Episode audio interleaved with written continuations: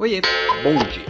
Tem muito líder que está se ferrando, que está se dando mal, porque simplesmente não para para entender as coisas. Vamos pegar, por exemplo, a palavra protagonismo. Todo líder sabe que tem que ser protagonista. Todo mundo está falando sobre isso o tempo inteiro, que, que eu preciso ser líder da minha própria história.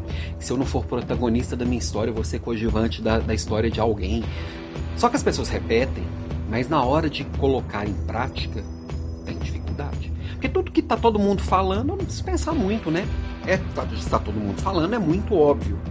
Nem sempre é óbvio. E aí, na hora de colocar em prática, o que, que a gente vê muito líder fazendo, por exemplo, para praticar o protagonismo? É deixa aqui comigo. E aí assume tarefa que não é dele. E aí a equipe logo percebe que ele está centralizando, não toma uma decisão sem ter que ir lá perguntar para o líder. Não pega um problema difícil e fala assim: deixa meu chefe resolver para mim. O líder que não entendeu o sentido do protagonismo, certamente ele está ali à beira de um burnout e sem conseguir entregar resultado, porque ele está centralizando o que não é dele. Então, protagonismo é eu assumir a responsabilidade pelos problemas que são meus, entregar a responsabilidade dos problemas que são da minha equipe e conseguir construir soluções de verdade. E aí, protagonismo é eu pegar aquilo que eu escolhi para minha vida e liderar aquilo no mundo. É colocar meu talento para fora é assumir minhas vulnerabilidades, é me conectar com outras pessoas que vão construir uma rede forte. Isso é protagonismo. É eu puxar a responsabilidade, não a tarefa. Quer ver um outro exemplo que às vezes as pessoas, os líderes distorcem e fazem um monte de besteira? A tal da liderança pelo exemplo. Bonito na prática, óbvio quando se ouve, mas não tão óbvio quando se pratica. Tem muito líder. Suponhamos que eu tenho um restaurante. E aí o dono do restaurante vai lá para a beira do fogão porque ele precisa liderar pelo exemplo. Não.